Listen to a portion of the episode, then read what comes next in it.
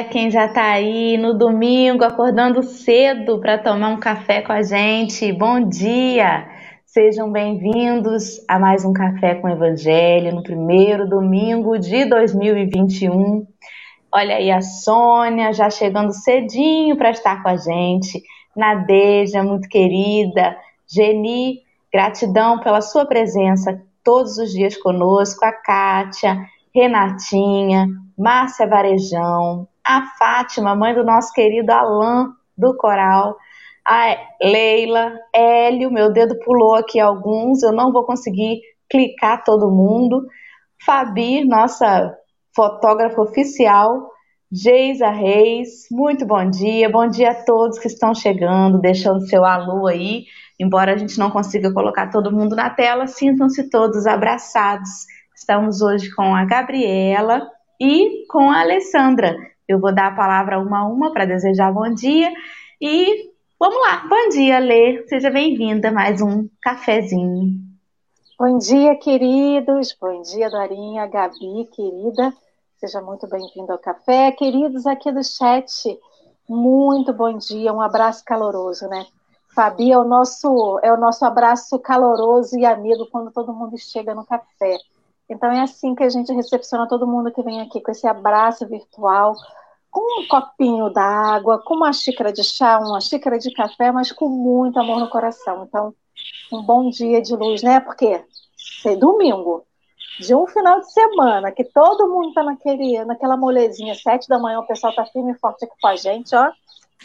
Que bom, agradecemos muito vocês sabendo que não é pela gente, né? Não é mesmo, é pela mensagem. Junto é conosco. Jesus. pois é. E ela está aqui pela segunda ou terceira vez, eu já nem me lembro se era a segunda ou se era a terceira, mas que bom que ela veio. A Gabi estava sumida há um tempão que não estava com a gente. Eu gostaria que você se apresentasse, por favor, para as pessoas que ainda não te conhecem, fale um pouco do seu trabalho no movimento espírita. Por favor, bom dia, Gabi. Bom dia, bom dia a todos que estão ao vivo, vamos assistindo gravado. Meu nome é Gabriela Mulê, eu falo aqui do estado do Rio de Janeiro. É, eu acho que é a minha segunda vez, hein, Dorinha, aqui. Você tinha me chamado, acho que meio do ano eu não pude ir, mas muito obrigada por não desistir de mim. A gente está aqui na primeira live do ano, começando muito bem, né, com esse projeto lindo que eu acho que é maravilhoso, Café com o Evangelho. Bom, eu administro o perfil do Instagram Cientista Espírita desde março do ano passado. E eu também sou estudante de psicologia. Então, meu trabalho da doutrina espírita é juntar tanto a doutrina espírita quanto a psicologia, que é o meu campo de estudo. E vem sendo assim desde março do ano passado. E estamos aí, né? Primeira live do ano, começando bem. Muito bem, seja bem-vinda. Que seu trabalho seja muito inspirado aí esse ano. E vamos começar então, né? Então, para você que está nos acompanhando do Facebook, abre sua sala de vídeo, vamos divulgar. Para quem está no YouTube e agora também para os podcasts da vida, né? O Google Podcast, o Spotify, o Café com o Evangelho, tomando aí proporções para chegar a mensagem em mais lugares, em mais corações. Ale, meu amor, vamos fazer a prece inicial para começar o estudo? Com certeza. Você falou a questão do rapidinho antes, né, do, do podcast. Eu que falo rápido, tenho que começar a me policiar mais, porque tem hora que a gente engata o motorzinho na língua, né? E sai falando tudo correndo. Imagina para quem só está ouvindo a gente no podcast encontrar um ser humano acelerado falando rápido. Então, tem que me lembrar disso. então, queridos amigos, vamos fechar os nossos olhos Vamos serenar nossos corações. A gente às vezes chega aqui um pouquinho agitado. Vamos respirar fundo para a gente se concentrar e chamar Jesus para o nosso lado. Porque o nosso anjo guardião já está aí, ó, do ladinho de cada um de nós. Nessa manhã, Mestre Jesus, queremos te agradecer porque podemos abrir os nossos olhos, levantar, te encontrar, te agradecer e estar aqui para ouvir a Sua palavra, para ouvir os seus ensinos, mas para ouvir com os ouvidos do Espírito, Mestre. Para que as mensagens que o Senhor nos envia diariamente aquelas mensagens subliminares, cheguem ao nosso coração, à nossa mente, que a gente entenda o porquê que a gente está ouvindo aquilo. Te agradecemos pela oportunidade do estudo, pela oportunidade da companhia que a gente tem aqui no café, de todos, de todos. Porque a gente sabe, mestre, que tem dia que a gente não suporta estar sozinho, que a gente não suporta levantar aquele peso que a gente tem ou que a gente cria para nós mesmos, sozinhos. E aqui acompanhados, irmanados no teu amor, que a gente ajuda um ao outro, que a gente busca ajuda, que a gente oferece ajuda. E é assim, mestre, que a gente vem aqui hoje ouvir mais uma lição, aprender um pouquinho mais, para que a gente se fortaleça. Não fortalecer só para mim ou para nós, mas que a gente se fortaleça para crescer. Crescer aos teus olhos, crescer diante da nossa consciência, aprendendo, nos modificando, crescendo efetivamente rumo, mestre, à evolução, à nossa perfeição. O caminho é longo, sabemos, mas a gente não desiste, porque a gente é cristão, porque a gente te ama, te segue, te entende, mestre, mas sobretudo, porque dentro de nós a sua semente de amor. Muito obrigado, nos acompanhe, nos intua nesse domingo de Café com o Evangelho. Obrigado, mestre, por tudo. Assim seja. E assim será, se Deus quiser. Então vamos lá. Para os amigos que estão nos acompanhando, estamos estudando o Evangelho segundo Mateus pelos comentários de Emmanuel. Hoje falaremos acerca das conclusões de Emmanuel, do olhar de Emmanuel sobre o capítulo 4, versículo 25 do Evangelho de Mateus que diz assim: E seguiram no tubas numerosas da Galileia, de Decápole, de Jerusalém da Judéia e do outro lado do Jordão. É com a Gabriela agora a leitura. Pode ir lendo, parando onde quiser, comentando e a gente vai dando os pitacos aí. Fique à vontade, querida. Então vamos lá. Peguei aqui já. Vamos lá. Começa assim, então, né? Com uma mensagenzinha logo do Evangelho de Mateus, o finalzinho, né? E seguiam uma grande multidão da Galileia, de Decápolis, de Jerusalém, da Judéia e do além do Jordão. Eu acho que seria interessante a gente logo em seguida, né, já começar a contextualizar como é, né, essa passagem para quem está ouvindo a gente é, se situar um pouquinho, né? Acho que bem breve a gente pode já é, contextualizando, né? Logo nessa passagem que a gente encontra, né, na, no Evangelho de Mateus, capítulo 4. Esse é o versículo 25, é logo o finalzinho do capítulo, né? A gente vê Jesus no deserto, fazendo seu jejum de 40 dias, e ele começa a ser tentado pelo diabo, né? É engraçado, né, uma curiosidade, que na tradução em inglês, diabo é daimon, perdoe meu inglês. Perdoe meu inglês, mas porque são sete da manhã, mas é daimon, que significa gênio, né? Seria gênio, uma pessoa que tem uma inteligência intelectual muito elevada. Mas a gente vai perceber ao longo dessa passagem que, apesar de ter uma inteligência intelectual avançada, por ser um gênio, é possui uma carência de uma inteligência moral, né? Então, nesse capítulo, a gente vai ver que Jesus foi tentado três vezes pelo diabo, né? A primeira, é, vendo que Jesus fazia seu jejum, pede para ele, ele que ele faça um milagre transforme as pedras em pães. Né? E logo de início, Jesus já nos mostra, nos mostra, né, nos dá indício de que a gente nos enxergue a partir da resposta que ele deu para o diabo, para que a gente se enxergue para além do nosso corpo físico, né? Ele menciona que não é só de pão que o ser humano se alimenta, né? Que a gente precisa nesse momento ficar também atento ao nosso corpo mental e espiritual quando ele responde que a gente também deve se alimentar de todas as palavras que saem da boca de Deus, né? Na segunda vez que ele é tentado pelo diabo, o diabo pede que ele se jogue do lugar mais alto do templo, porque já que ele é filho de Deus, no momento que ele se jogar, ele vai ser tomado pelas mãos dos anjos, né?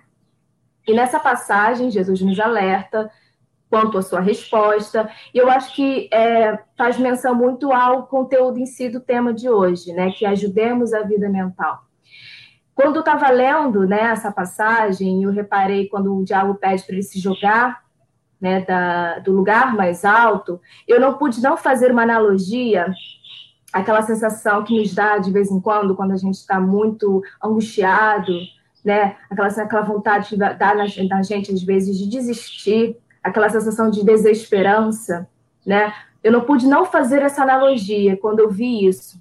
E nesse momento, Jesus, mais uma vez, nos dá o indício de nos preocuparmos com a nossa vida mental, quando ele diz que não devemos tentar ao Senhor teu Deus. E não num sentido punitivo, não é isso né? Mas nos referindo mais uma vez a esse olhar atento ao corpo mental, que a gente pode cair em tentação de ter pensamentos prejudiciais e que podem nos acarretar algum tipo de problema, né? Seja ele de cunho psicológico ou espiritual. E na terceira vez que o diabo ele tenta Jesus, né?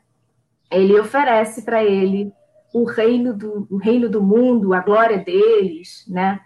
E nessa passagem, mais uma vez, Jesus nos alerta para para mim, nessa passagem, nos alerta quanto aos caminhos aparentemente fáceis, né? Aquelas fórmulas mágicas que já nos dão de pronta, assim, toma, eu te dou aqui o reino do mundo, a glória deles.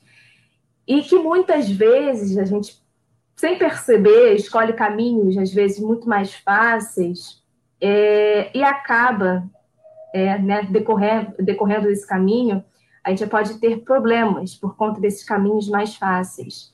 Então, a resposta de Jesus é: somente ao Senhor teu Deus adorarás e a ele, só a ele servirás, né? Então, com isso, depois da terceira vez, o diabo desiste, vai embora, né? E os anjos chegam. Ele descobre que João está preso, né? E Jesus se direciona a Carfanaum para pregar, para resgatar, né, as pessoas em sofrimento a partir do seu merecimento.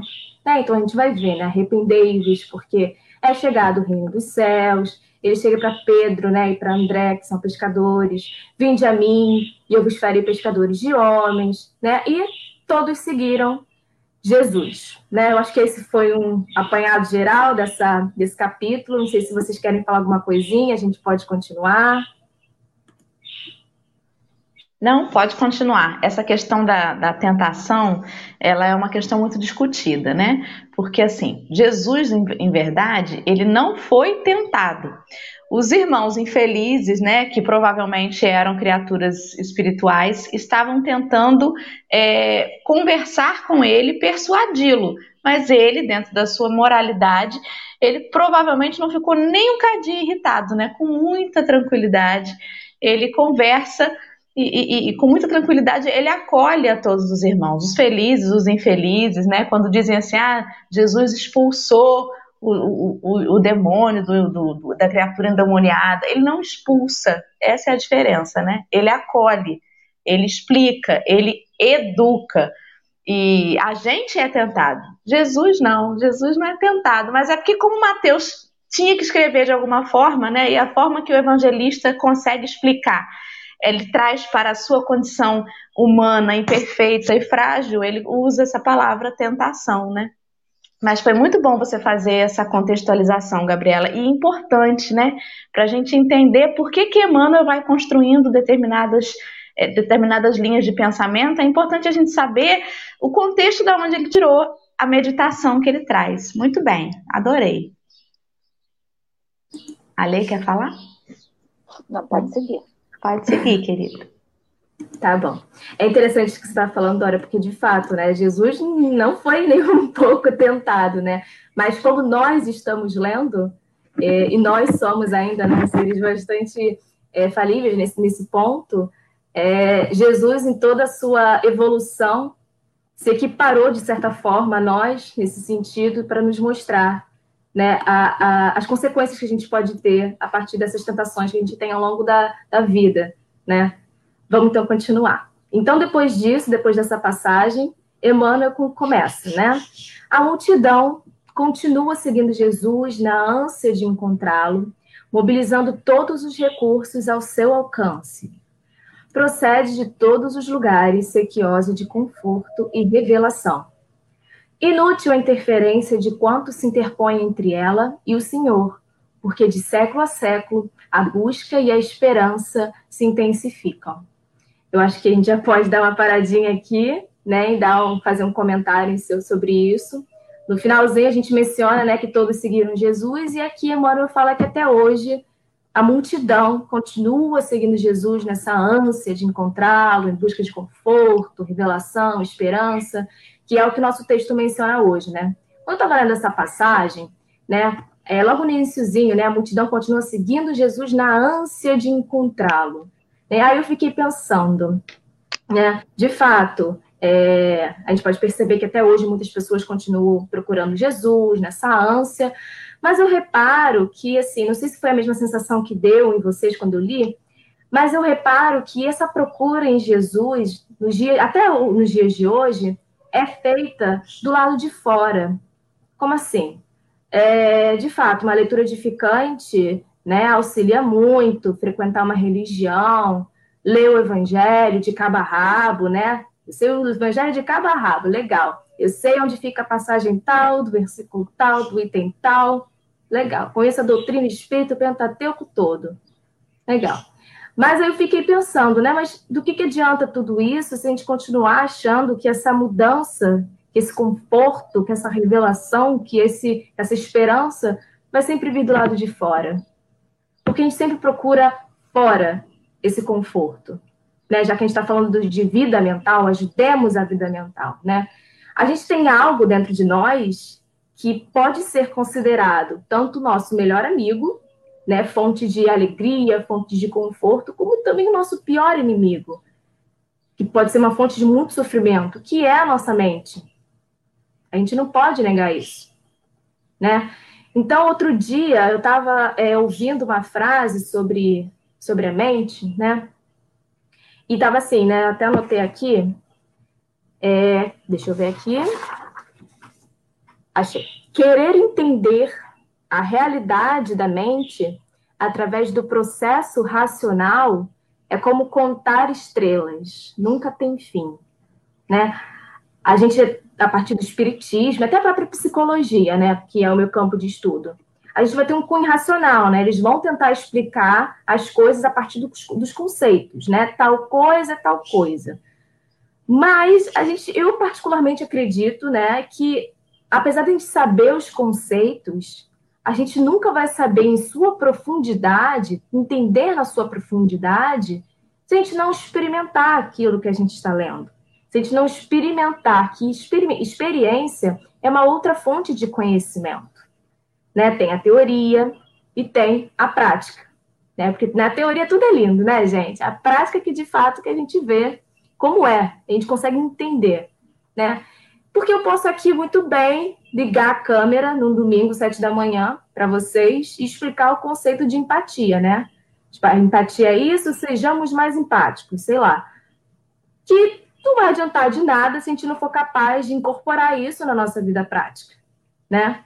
E eu falei empatia aqui, o conceito de empatia é muito interessante, acho que a gente depois pode voltar ao longo do, do, do tema, que eu acho que a gente vai passar por uma parte que fala mais ou menos sobre isso. Mas, em síntese, eu acho que essa passagem me mostrou que quando a gente tiver consciência de que esse Jesus que a gente procura lá fora, na verdade, ele está em cada um de nós, está tá dentro de nós, quando a gente entender de fato que esses dias melhores que a gente tanto deseja, né? 2021, 3 de janeiro, né? Aquela mudança de ciclo, todo mundo fazendo metas novas, achando que quando vai virar o ano tudo vai mudar.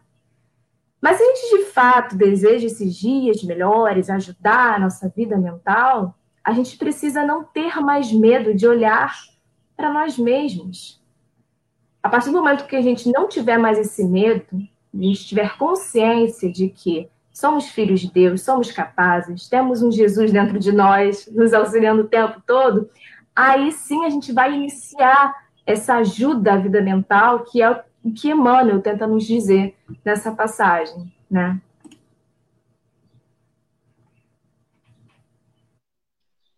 Fala aí, Ale. Acho que a gente tem esse hábito, né? A gente quer sempre ir pelo caminho mais fácil. Para a gente conhecer e reconhecer, primeiro, reconhecer e procurar aquele Jesus que mora dentro de nós, a gente tem que ter um trabalho de se conhecer. A gente tem que ter um trabalho de se aceitar, de fazer tudo aquilo que a gente fala sobre a reforma íntima. Mas isso é mais doloroso, isso é mais complicado, isso é mais trabalhoso. E, infelizmente, algumas vezes a gente quer ir pelo caminho mais fácil. Então, eu ir lá, em algum templo religioso, e para aquele que comanda aquele templo, e ali enxergar Jesus é mais fácil, porque ele está dizendo para mim o que eu tenho que fazer. Ele está dizendo que eu não tenho que fazer. Ele está dizendo para mim a palavra de Jesus que às vezes eu não leio, que eu não vou buscar. Então, a interpretação do Evangelho, a interpretação do, dos testamentos, ele é pela boca de outro. Quando eu paro e eu tenho que procurar esse Jesus, lendo, estudando, me instruindo, o que, que a gente está fazendo? A gente está agindo, a gente está deixando a inércia e partindo para uma ação. Só que partir para a ação que é o mais difícil. A gente sair daquele estágio que a gente, infelizmente, às vezes ainda fica, de esperar cair do céu. De esperar, né? Então, por exemplo, quando a gente lembra do cego que foi curado, da mulher hemorroísa que foi curada, de Lázaro, que, entre aspas, foi ressuscitado, ele foi só porque Jesus quis que cada um deles alcançasse alguma graça? Não. A mulher hemorroísa, ela se curou porque ela botou a mão nas vestes de Jesus. Na verdade, será que foi nas vestes de Jesus que ela botou a mão? Ou será que ela conseguiu se conectar chegou perto do perispírito de Jesus, que era tão expandido, e ali, com a fé dela, ela foi lá e ela se curou, pelo simples fato de ter fé. Se aquele cego que Jesus curou e voltou a enxergar não tivesse fé, ele teria sido curado? Lógico que teria sido curado só pela obra de Jesus, mas o que, que aconteceria? Como aconteceu com outros. Depois que eles incidiram nos erros, eles voltaram a ficar cegos. Então, encontrar Jesus é primeiro ter aquela fé dentro de cada um de nós, que a gente tem que visitar e que a gente tem que buscar. E às vezes a gente se acha assim: não, a minha cruz é muito pesada, vou carregar a minha cruz, porque é ela que eu tenho que carregar durante a minha vida. Mas se eu não tenho fé, se eu não acredito nesse Jesus que é dentro de mim, essa, essa cruz sempre vai ser pesada. Ela se torna mais leve a gente consegue acolhê-la com muito mais carinho quando a gente tem esse Jesus dentro de nós. Lembremos que nascemos com a centelha divina dentro de cada um. Agora, a gente vai transformar nossa centelha naquela fogueira vista do espaço ou ela sempre será aquele foguinho apagado? Né?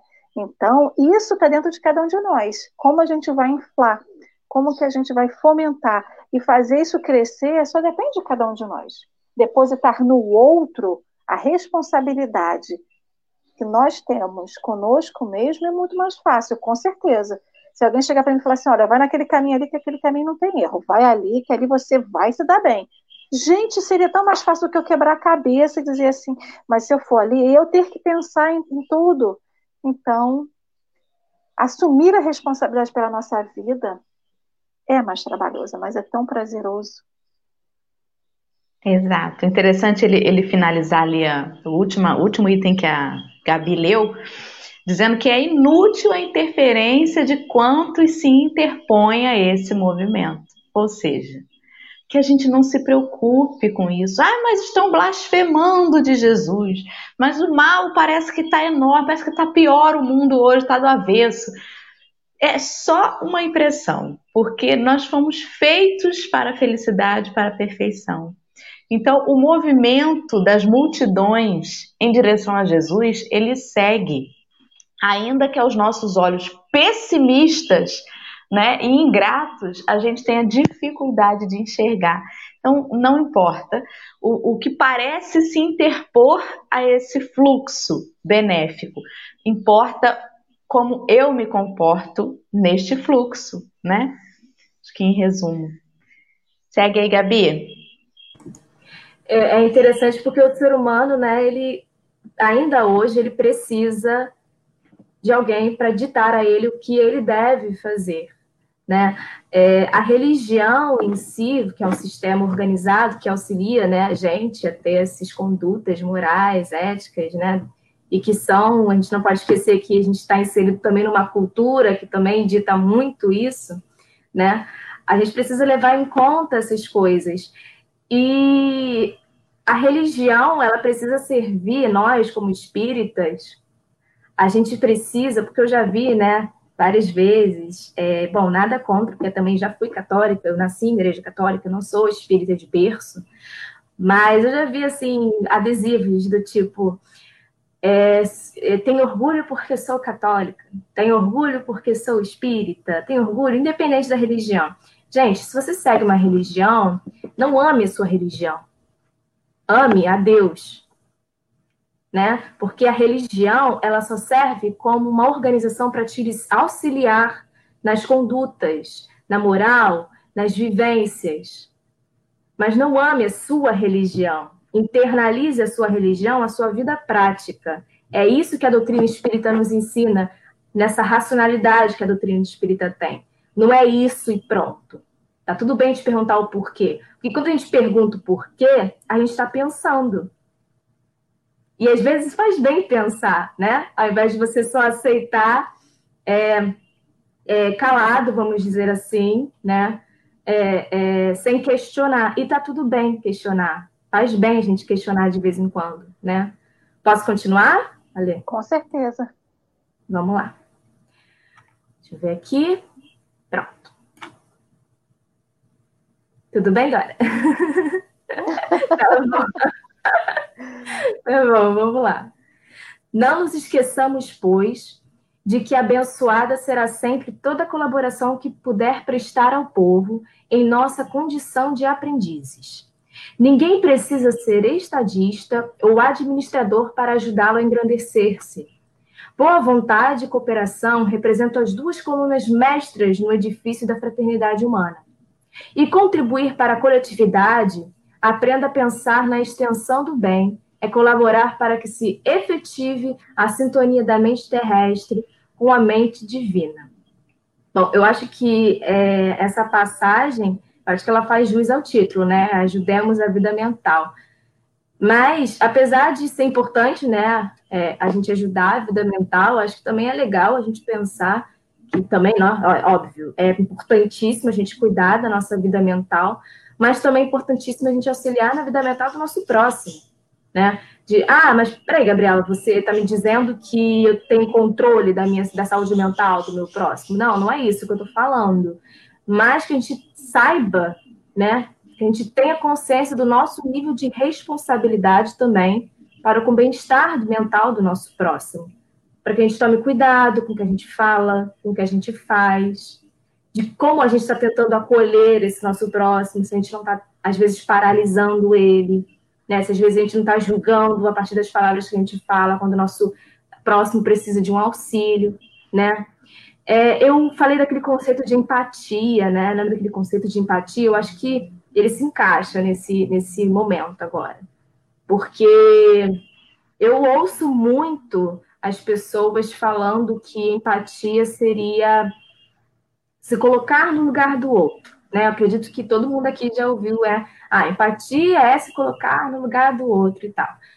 Eu, particularmente, fico muito incomodada com esse conceito. Por quê? Né? A gente mencionou a questão de um outro tipo de conhecimento, né? que é quando a gente experimenta. Quando a gente experimenta, a gente tem um conhecimento mais profundo sobre aquela situação, sobre aquele conhecimento, aquela teoria. Né? E será que, eu fico pensando, né? Será que de fato a gente consegue se colocar no lugar do outro? Se eu nunca estive na mesma situação que aquele meu outro? Né? Aí eu fiquei refletindo. Na verdade, eu acredito que empatia seria, é, na verdade, uma quebra de paradigmas, seria uma mudança de perspectiva a partir da sua perspectiva. Seria você reconhecer os seus privilégios da empatia. Porque, por exemplo, eu sendo uma mulher branca, eu jamais vou saber o que é sofrer racismo. Um homem jamais vai saber o que é sofrer machismo. Você é heterossexual jamais vai saber o que é sofrer homofobia. Né? Nós, por exemplo, que temos uma condição financeira boa, que temos um prato de comida todo dia na nossa mesa, jamais vamos saber o que é morrer de fome. Então, assim, eu particularmente acredito que, na verdade, empatia seria, primeiro, reconhecer os privilégios que a gente tem, e a partir desses privilégios, desejar e fazer com que o nosso próximo tenha também.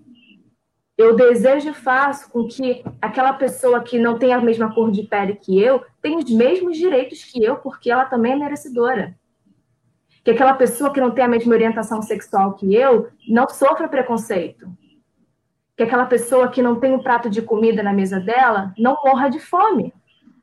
Isso é empatia, isso é acolhimento, isso é você tentar ajudar o seu próximo. Então, você, como diz nessa passagem, né, que a gente não precisa ser estadista ou administrador, né, que basta a gente ter boa vontade e cooperação, né? Mas eu acho que seria também fundamental a gente não esquecer na hora desse auxílio à vida mental, né, a vida social da pessoa, social, espiritual, é de que no momento quando a gente for auxiliar o nosso próximo, a gente não se esqueça da autonomia do nosso próximo. Porque se a gente esquecer dessa autonomia do nosso próximo, a gente às vezes pensa, né, nossa, como eu estou sendo caridoso. Né, como eu estou ajudando o meu próximo, né, eu sou muito bom, eu sou uma pessoa muito boa, mas às vezes a gente está desrespeitando a autonomia do nosso próximo. Por que, que eu falo isso? Porque, assim, muitas vezes, eu acho que até me incluo nessa, assim, sabe? Eu tenho um, um, uma síndrome de super-heroína, né? eu muito, muitas vezes pelo trabalho que eu tenho, né, como psicóloga, eu às vezes, gente, às vezes a gente quer tentar curar aquela pessoa. A gente coloca uma capa de super-herói, de super-heroína e tenta querer ser a salvadora das pessoas. E muitas vezes isso nos gera frustração quando aquela pessoa escolhe algo que não condiz com a gente com o que a gente deseja para ela. Isso frustra, isso decepciona, por isso, quando a gente fala de acolhimento, de cuidado, né, de empatia, a gente precisa ter em mente o respeito à escolha do outro, porque esse, essa escolha é o livre-arbítrio do outro, que a gente precisa respeitar. Precisa respeitar a religião do outro também, que a gente está falando, né? Quantas vezes a gente vê no mundo afora essa intolerância religiosa, a cultura, a vida, os hábitos. Então, a gente precisa levar muita, muitas coisas em conta quando a gente vai falar de respeito, de auxílio, de empatia, de acolhimento, né? Fala, Alê. A Alê fica paradinha, Eu? refletindo. É muito Algo. importante que você está falando, oh, Gabi, essa questão da empatia, porque, assim, reconhecer que a dor do outro é uma dor, que não é a dor que eu sinto, mas é reconhecer que aquilo ali é uma dor, que é uma dificuldade, né? Por mais que eu não passe por aquela dor ou aquela dificuldade, é a dele. Ele não é maior e não é menor do que a minha, é a dele, né? E isso é importante. Qualquer dor é importante, qualquer dificuldade é importante e ajudar é importante. Mas é ajudar o outro a superar, né? e a gente ser justamente isso aqui que está falando, né?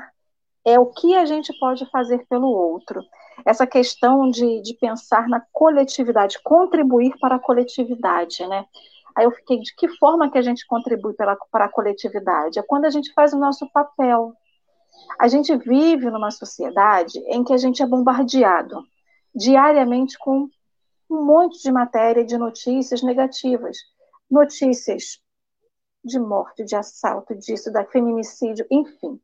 Se a gente se absorve por isso diariamente, a gente só vai caindo, só vai caindo, porque a gente vai deixar isso dominar a gente. De que forma que a gente modifica?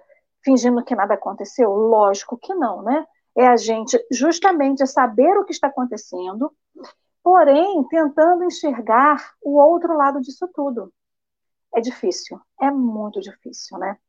Eu pessoalmente, às vezes eu não consigo isso. Mas eu, quando li isso daqui, né, ajudar, contribuir para que a coletividade sintonize a mente terrestre com a mente divina. Então, assim, o que, que seria a mente divina? Eu acho que hoje, pensando, o que, que é ajudar a coletividade a se conectar? É pensar no bem, é praticar o bem, é ser bom, né? E aí eu automaticamente lembrei daquela página chamada Razões para Acreditar, e tem outras, né? que faz, que tem no Instagram, em outras redes sociais, em que se mostra todo dia uma notícia boa, uma ou várias, né? Então, só se fala de coisa boa, se faz ajuda ao próximo, se faz campanha para isso e campanha para aquilo. E tem outras páginas do lado bom da coisa, enfim. Então, não é que a gente não vai dizer ou não vai enxergar o mal que tem, tá, tem sido feito ou que tem sido divulgado, mas é justamente a gente começar a dar divulgação e publicidade ao bem. É, não é só fazer o bem, é divulgar o bem. Né? Isso é muito difícil, a gente não faz uma divulgação no bem para se promover, não é. A gente também tem que quebrar essa ideia de que quando a gente divulga, que a gente está lá levando um prato de comida para quem tem fome, que está indo na rua levar mantimento, indo levar roupa, isso não é se autopromover, é dar também, lógico, né, gente, tem resguardando as proporções ali. Mas se a gente chega e faz isso, a gente divulga para quê? para que o outro também se incorpore a um projeto.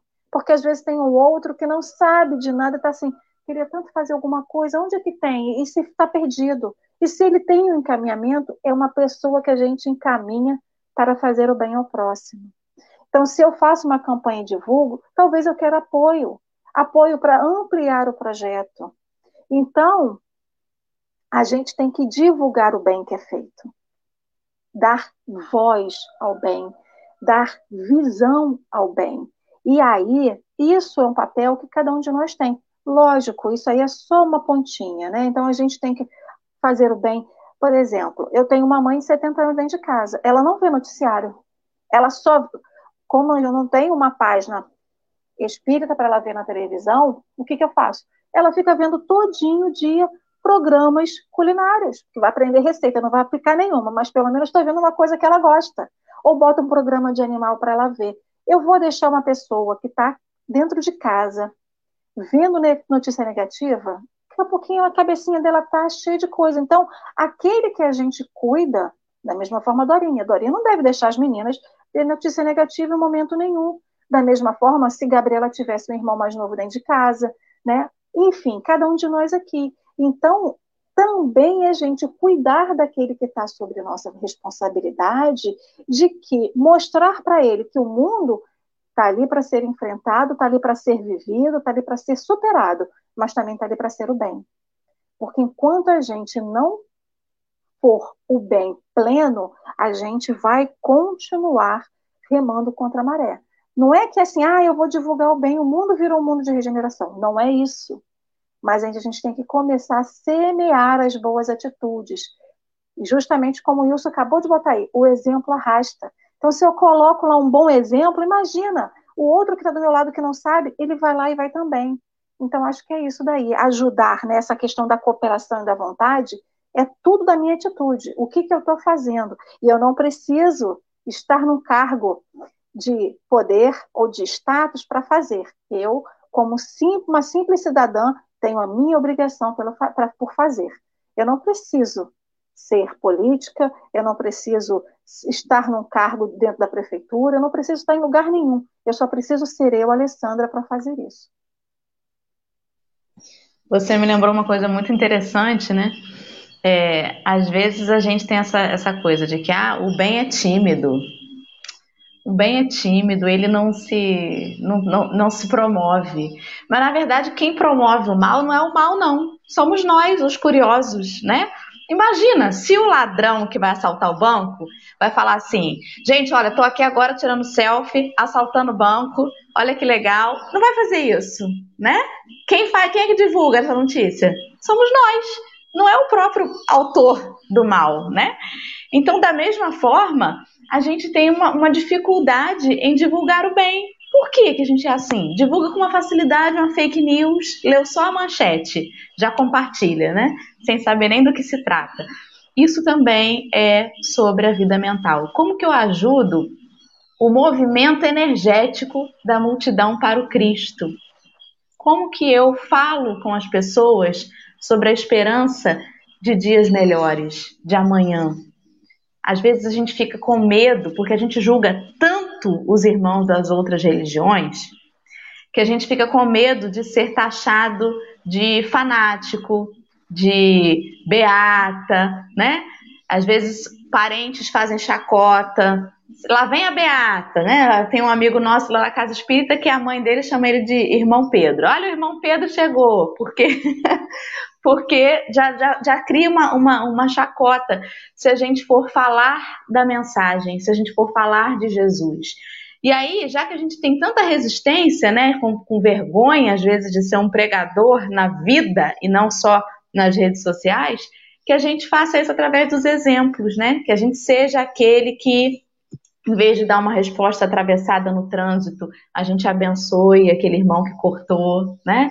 Que a gente, em vez de, de responder mal um vizinho que liga o som às seis da manhã naquele feriado, que a gente abra a janela e deseja um bom dia, meu companheiro. Obrigada por me acordar cedo, meu irmão. Isso não é fácil, né? Fácil é chegar na internet, pegar uma frase de Emmanuel e jogar lá. Ai, como eu sou iluminada, me sigam. Mas no dia a dia, tô falando por mim, tá, gente? No dia a dia é que a gente precisa ajudar a, a vida mental, a nossa e a do outro. Porque se a minha casa mental também não estiver arrumada, é difícil, né? Eu deixar que, que isso passe adiante. Então, é aquilo de amar ao próximo como a si mesmo é justamente isso. Vamos cuidar da nossa vida mental e assim a gente com certeza vai contribuir para os demais. Uma coisinha que antes da Gabi passar a palavra para a Gabi, que é uma coisa que eu vi esse final de semana, que é muito importante, né? A gente vive no mundo digital, isso é um fato. A gente não pode mais fugir disso, né? E quando a gente vê justamente a fake news, aquela mensagem é, como que eu vou dizer, não é problemática, mas aquela, aquela mensagem que é que vai dar duplo sentido, enfim, né? aquelas mensagens que não são muito legais, que vão fomentar divulgações errôneas. Eu vi uma, uma pessoa falando assim: não compartilhe, denuncia. Quando você está lá na rede social que vê lá, fulaninho falou, sofreu um preconceito, né? Por exemplo, fulaninho fez alguma coisa, falou alguma coisa que já está numa mídia muito grande, e ele quer gerar discórdia, ele quer gerar movimentação. Não divulgue, não compartilhe, denuncia. Denuncie, porque o que, que acontece? Quando a gente divulga isso, isso é muito mais amplamente divulgado na rede social. E o mundo é uma rede social. Então, quando a gente começa a denunciar, a gente vai calando. Não é que o, a, gente, é, a gente tem que combater tudo. A fake news, a gente tem que combater o preconceito, a raiva, o ódio, tudo mas a gente tem que denunciar. É fazer o nosso papel. E isso também ajuda na nossa sanidade mental, porque quando a gente compartilha, a gente gera, a Gabi deve explicar isso muito melhor do que eu, a gente gera uma energia que absorve a gente, porque a gente entra no, na, na energia da indignação, e isso vai absorvendo. Eu estou falando isso por, por, por experiência própria, que no final do ano eu fiquei muito incomodada com algumas questões. Eu até estava discutindo com o Dorinho com o Marcelo outro dia, e como isso me indignou, mas eu tenho que começar a denunciar. Tem uma notícia de, de, de, de, alguma coisa que me incomodou, lógico, gente, não é sair de, denunciando tudo de uma forma aleatória, mas a gente denunciar aquilo que é errado, é não compartilhar, é não fomentar. Vamos fomentar o bem, vamos divulgar até para a nossa sanidade, porque se a gente vê todo dia uma boa notícia, isso vai nos contagiando, vai nos estimulando. Por mais que eu esteja triste com os meus problemas ou perdida, eu vou, eu vou começar a me contaminar positivamente. Isso vai me dar força até para que eu saia do meu status de tristeza e me dê um pouquinho de alento. Poxa, ali tem uma pessoa bem, ali está acontecendo aquilo ali. Porque se eu só vejo tristeza, aquilo mesmo vai me deixando mais triste, né? Então, isso também é ajuda muito na questão mental. É a questão dos alcoólicos anônimos. Já vou te passar, Gabi. É aquela coisa de só por hoje, né? Só por hoje eu não vou reclamar, só por hoje eu vou tentar ficar bem, só por hoje. É um dia de cada vez, né? A cada dia basta ser o mal. Vamos, Gabi, pode seguir. É, é exatamente. É, a gente que é, é, o país em diagnóstico de ansiedade, maior, o país que tem maiores diagnósticos de ansiedade, esse método só por hoje é válido, tá, gente? Porque porque eu acho que é o que todo mundo deveria fazer na verdade, né? Só por hoje nos incita a gente a viver o presente, né? Porque a gente, a gente fica sofrendo muito por antecipação, né? Isso que a Ale falou é fundamental. A gente está falando de ajudemos a vida mental, filtrar aquilo que a gente tem acesso ao nosso ambiente, filtrar o que a gente nos deixe expostos é uma coisa importantíssima para a gente ajudar a nossa vida mental. E outra coisa que a gente também não mencionou essa cultura do cancelamento também que está tendo muito atualmente. Que isso também cita também esse julgamento, pessoas atrás da, de, de computadores se achando juízes da verdade, acima do bem e do mal, né? A gente também tem a ideia de que, gente, não, é, não, é, não tem bonzinho, malzinho, 880, esse aqui não presta, esse aqui presta. Todo mundo tem uma coisa de bom e um pouquinho de mal. Todo mundo. Aqui ninguém é santinho, gente. Então a gente também tem que parar com esse negócio de cultura de cancelamento também. Que isso também faz muito mal para aquele que está recebendo o julgamento. Existem casos de pessoas que tentaram suicídio por conta desse julgamento que tem em redes sociais. A gente também precisa tomar cuidado com o que a gente fala, com o que a gente faz nas redes sociais, achando que é terra de ninguém. Não é isso não, gente. Não é isso não, uma coisa chamada cyberbullying. Né? A gente, nossa, nossa, nossa, minha geração criou palavras novas, né? Cyberbullying, é, cultura do cancelamento, mas, gente, isso não é mimimi, não, como muitos falam, não, tá? Saúde mental é uma coisa que é importantíssima a gente levar em conta, a gente prestar atenção e também, já que falar das fake news, filtrar, é, procurar a veracidade daquilo que a gente está lendo. Informar o nosso amigo que talvez tenha postado alguma fake news, falar: olha, isso que você postou não é verdade, sabe? Ensinar ele mesmo a procurar é, é, a veracidade daquilo. Olha, aqui é um site confiável, isso aqui não sei de onde vem, qual a procedência disso. Se for de cunho científico, ainda mais, né? Que a gente viu isso muito ano passado, né? Vacina, enfim. Vamos continuar, então? vamos continuar? Então vamos lá. Uh, deixa eu achar aqui. Pronto.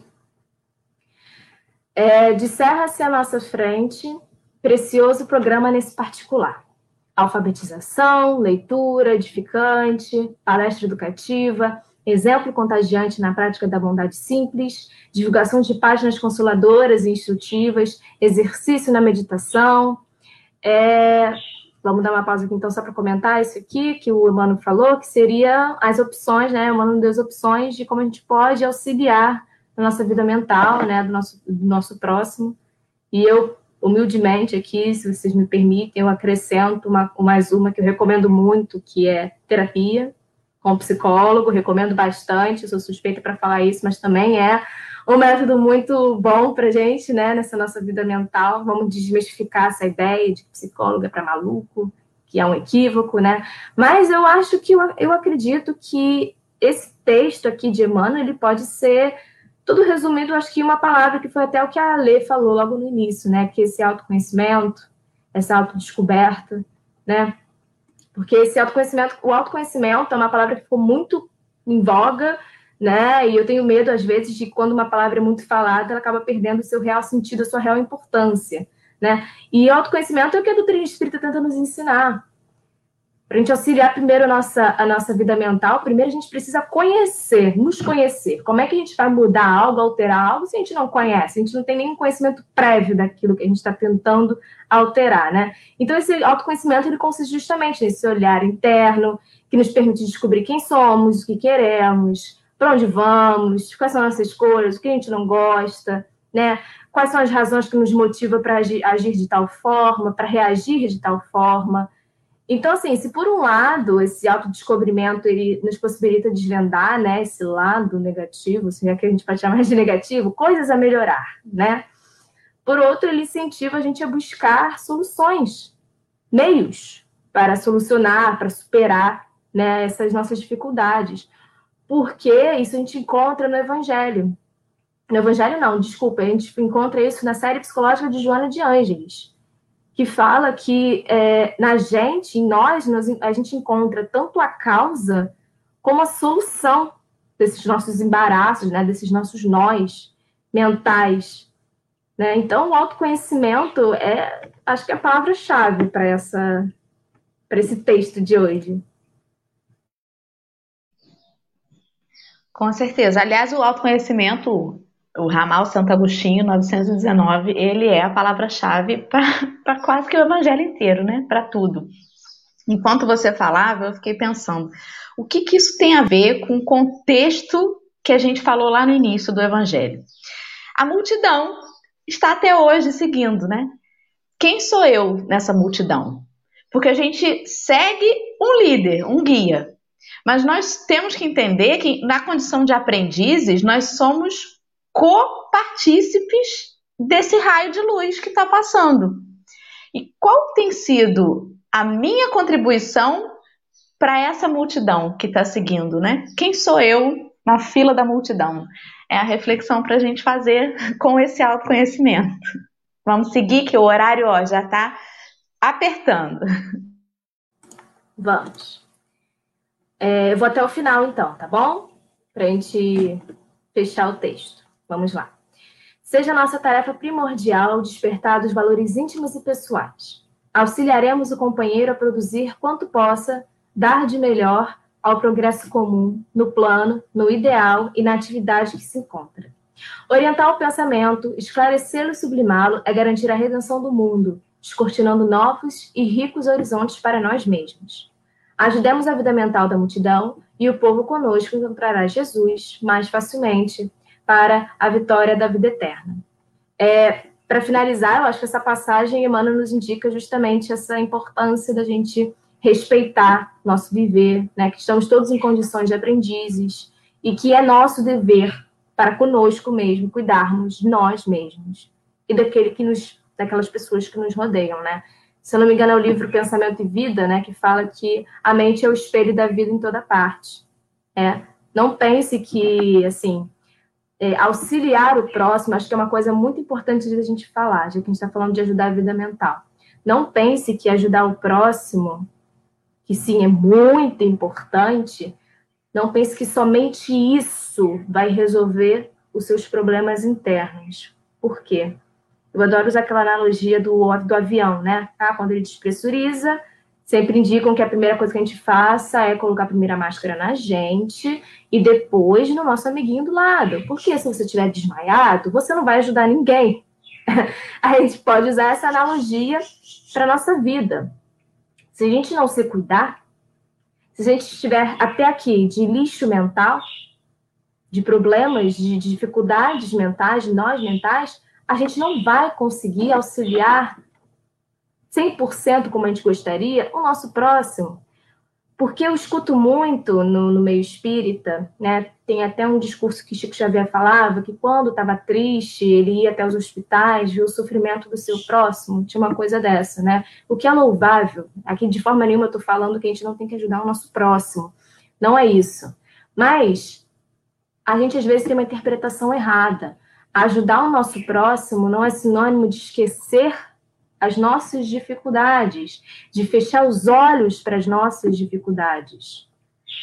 Olhar apenas a dificuldade do outro, muitas vezes, o que pode sim ocupar nossa mente, pode sim ocupar o nosso dia, mas se você realmente deseja essa cura, saiba que ela é feita olhando para você mesmo, reconhecendo aquilo que você precisa melhorar. A gente, né, infelizmente, a gente saiu de uma pandemia Saiu não, né? A gente ainda está, na verdade. A gente não saiu não, né? O ano mudou. A besteira que eu falei aqui, o ano mudou, mas infelizmente a pandemia ainda, ainda está aí, né? Mas a vacina está chegando, se Deus quiser. Mas, é, né, infelizmente deixou muitos, muitas vítimas. Mas eu acredito particularmente que a gente já vive uma, uma outra pandemia silenciosa já há muito tempo, que é esse medo que a gente tem, essa, de, de, de olhar para os nossos sentimentos, de mascarar os nossos sentimentos, de fingir que a gente não tem problema. Né? A gente faz isso muitas vezes, sem perceber, seja no trabalho, né? eu estou trabalhando, estou ocupando minha mente, então não estou pensando no meu problema, ou comendo, né? ou culpando o outro, ou simplesmente negando os meus problemas, as minhas dificuldades. Isso é, eu me incluo nessa, é uma coisa que a gente faz sem perceber. A gente pensa que dificuldades sentimentais, dificuldades emocionais, não merecem a mesma atenção que, por exemplo, uma dor física. Só que vou até contar um segredinho aqui para vocês, e isso a doutrina espírita também fala, Joana de Angelis fala, e a própria psicologia também fala, muitas vezes uma dor física, uma doença orgânica, às vezes ela, tem, ela não tem fundo orgânico, ela tem fundo psicológico, de que começou no início, com alguma coisinha mal resolvida, e que chegou no corpo somatizado. Então, assim, a gente precisa ter a, o mesmo cuidado que a gente tem com a nossa vida física, a gente deveria ter com a nossa vida mental, com a nossa vida social, com a nossa vida espiritual, porque esses são os quatro pilares da paz que é o mental, físico, social e espiritual. Então, se a gente pode finalizar esse, esse texto, assim, eu acho que, como eu falei, né, dias melhores virão quando a gente não tiver mais medo de olharmos para nós mesmos. E quando, a gente, e quando a gente desata esse sinal que nos impede de aproximar de Deus, de Jesus, dos ensinamentos de Jesus, aí sim a gente vai estar mais próximo dessa reforma íntima, né, que a gente tanto deseja. Isso aí. Ale, querida, depois de, dessa explanação com propriedade de fala da Gabi, o que nós comentamos, Ale? Fala aí comigo. É difícil. Mas é uma coisa que a gente tem que lembrar que você falou, depois o Marcelo Pessoa falou no chat. Somos co-criadores. Temos que começar a. A gente está num grande tabuleiro, né? Então, a gente não é aquela pecinha que vai ficar, vai ficando para trás. A gente tem que começar a se situar nesse tabuleiro da vida, como co-criador, como cristão, como seguidor do Cristo, fazer o nosso papel, fazer a nossa parte, não nos mascarar. Porque quando a gente às vezes cuida do outro, né, Gabi? A gente mascara a nossa dor para ajudar o outro. Então a gente começar a perder isso, né? A gente está. Imagina que a gente é uma pintura, que a gente tem uma, uma pintura que está começando a craquelar e a gente vai tirando as casquinhas daquela pintura para ver o que, que tem debaixo. Né? Então a gente tem que tirar essas, esse craquelado que está ainda dentro da gente, que a sociedade implantou, que a gente vem de milênios aí de, de concepções e conceitos totalmente errôneos, ou equivocados, ou mal explicados, enfim. A gente chegou no momento crucial da nossa vida que a gente tem que começar a seguir, é levantar e seguir, né? Como aqui fala lá no início, é fazer, continuar fazendo aquilo que a gente deixou de fazer talvez há dois mil anos, que foi seguir o Cristo. Talvez a gente tenha, a gente tenha deixado, ele tenha passado e a gente ficou, a gente perdeu o bonde. E a gente está aqui agora correndo atrás do prejuízo. Então, assim, é efetivamente seguir o Cristo, sabe, nas passagens, nas paradas dele, e parar onde ele parou, fazer o que ele faz, o que ele fez, sabe, e comer e continuar. O tabuleiro da vida está posto. E aí, qual é o papel que a gente vai fazer nesse levantar e seguir?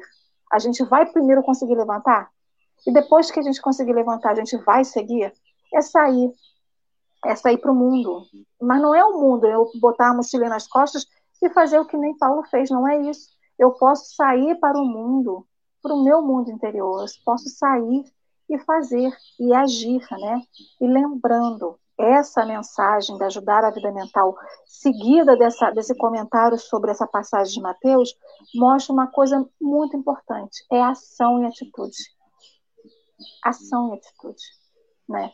Sem isso, a gente não sai do lugar. É, e mentalmente tem como agir muito, né? Nossa, com o pensamento a gente age para o bem e para o mal. E quando Jesus chamou, nessa, nesse capítulo 4, né, quando ele chamou os filhos de Zebedeu, é, Simão Pedro e André, ele virou para Simão Pedro e André, né, que estavam pescando, e falou assim: Vem que eu te farei pescador de homens. Ou seja, ele chamou para ser co partícipe. Ele chamou para dizer assim: não vem só me seguir, não. A caminhada evolutiva individual é, mas você vai ter, a partir de agora, responsabilidades pelos outros que te cercam, né? Vem que eu te farei um pescador de homens. Então, que papel a gente está fazendo nessa multidão que está seguindo, né? A gente está olhando só para o nosso caminho evolutivo ou a gente está ajudando a vida mental, a psicosfera que está envolvendo aí a nossa casa, o nosso bairro, a nossa cidade? Como é que está aí o nosso papel? Gabi, considerações finais, porque o tempo urge. Vamos lá. Só agradecer mesmo. Eu acho que eu comecei muito bem o ano com essa live, é, falando de um tema que é importantíssimo, que eu acho que, como palavras finais, acho que eu posso dizer que as pessoas, às vezes, muitas vezes, confundem é, auto-amor com egoísmo. E, na verdade, auto-amor é necessário, cuidar de si é necessário. Porque se a gente não cuidar da gente, ninguém vai fazer isso pra gente, não. Se a gente deseja, de fato, ajudar o nosso próximo, que primeiro a gente cuide da gente, para não despejar no outro os nossos lixos mentais. Muito bem. Agora As só uma outra. Né? Só uma última consideração. A Irma colocou aí assim: impossível pensar que o Brasil poderá vir a ser coração do mundo, pátria do evangelho, estando do jeito que está. Irma, Emmanuel falou para a gente nesse texto: inútil a interferência de quantos se interpõe entre a multidão e Jesus. Acalme o seu coração. Às vezes a gente olha para o lado e acha que realmente não tem jeito, mas é inútil qualquer força contrária à força maior da verdade e do amor. Né? Então vamos acreditar nisso, ainda que tudo pareça ruir ao redor a missão de Jesus é maior, né? Eu sei que a gente está falando da pandemia, Irma, eu sei. A gente falou agora há pouco, ela está falando assim, estamos falando da pandemia, Dora, eu sei.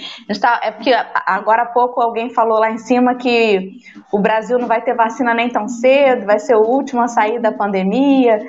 Mas vamos ter fé, gente. Tem, tem um propósito maior, né? E vamos ver o que, que a gente está fazendo para colaborar aí para que a missão se dê, né? Vamos ter horas de ver. É, é isso aí. É, eu também já, já, de vez em quando acordo assim meio desanimada, mas aí a gente toma um café e sacode a poeira e vamos embora, né? Vamos lá, então vamos para o encerramento. Vou deixar com a Gabi então para fazer o nosso encerramento. Bom, para o encerramento eu separei uma mensagem que é do CD Momento Espírita, volume 13. Eu achei, achei muito interessante, achei que tinha tudo a ver com, com o assunto que a gente está falando, que se chama A Casa Mental. Vamos lá. A casa mental. Nossa mente é como uma casa.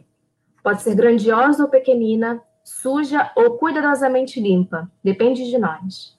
Você já observou como agimos com relação aos pensamentos que cultivamos?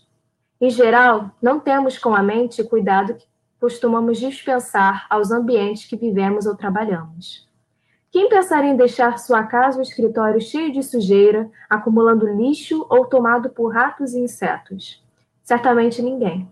No entanto, com a casa mental somos menos atenciosos. É que permitimos que pensamentos infelizes e maus sentimentos encontrem morada em nosso coração. E como fazemos isso? Agimos assim quando permitimos que tenham livre acesso às nossas mentes os pensamentos de revolta, inveja, ciúme ódio, ou quando cultivamos desejo de vingança, rancor e infelicidade. Nesse momento, é como se enchêssemos de sujeira a mente. Uma pesada camada de pó cobre a alegria e impede que estejamos em paz. Além da angústia que traz, a mente atormentada influencia diretamente o corpo, acarretando doenças e sofrimentos desnecessários. E o pior, contribui para o isolamento. Sim, porque as pessoas percebem quando não estamos bem espiritualmente. O azedume de nossas palavras, o rosto contraído, tudo faz com que os outros desejem se afastar de nós, agravando nossa infelicidade. E o que fazer para impedir que isso aconteça?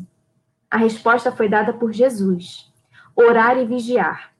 A vigilância é essencial para quem deseja a mente saudável.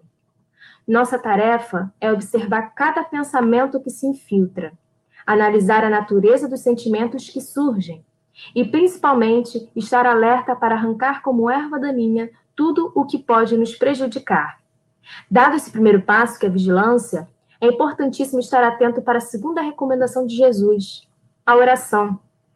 Quando identificamos dentro de nós os feios sentimentos, as más palavras e os pensamentos desequilibrados, sempre podemos recorrer à oração, a prece é um pedido de socorro que dirigimos ao Divino Pai. Quando nos sentimos frágeis para combater os pensamentos infelizes, é hora de pedir auxílio a Deus. É o momento de pedirmos força moral. e o Pai dos céus nos enviará o auxílio necessário. Mas, de nossa parte, é importante não haver acomodação. É preciso trabalhar para ser merecedor de ajuda que Deus nos manda. Como fazer isso? Contrapondo a cada mau pensamento. Os vários antídotos que temos à nossa disposição. As boas leituras, o sorriso, a alegria, as, as boas atitudes. Em vez da maledicência, a boa palavra, as conversas saudáveis. No lugar da crítica ácida, optar pelo elogio ou pela observação construtiva. Se surgir um pensamento infeliz, combatê-lo com firmeza. Não se deixe escravizar. Não se esqueça. Todo dia é excelente oportunidade para iniciar a limpeza da casa mental. Comece agora mesmo.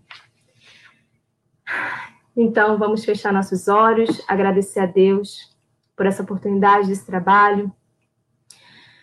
Meu Pai, que essa mensagem tenha chegado nos ouvidos daqueles que necessitam ouvir. E primeiro nós mesmos, já que estamos falando de vida mental. Porque o primeiro ouvido que escuta é o nosso. Então, que essa mensagem seja propagada para o bem. Que a gente propague mais o bem. Que a gente tenha mais alto amor. Porque alto amor não é egoísmo.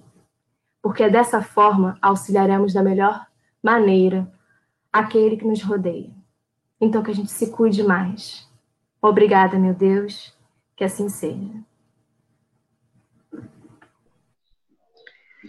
Obrigada. Obrigada a todos que estiveram conosco nessa manhã. Obrigada, Gabi, pela disponibilidade. Obrigada, Lê. Bom domingo. Bom domingo, meninas. Bom domingo, pessoal. Que Jesus esteja no coração de todos vocês. Obrigado, Gabi, pela sua volta aqui no café. Beijo! Até amanhã. Amanhã tem mais café, hein, povo?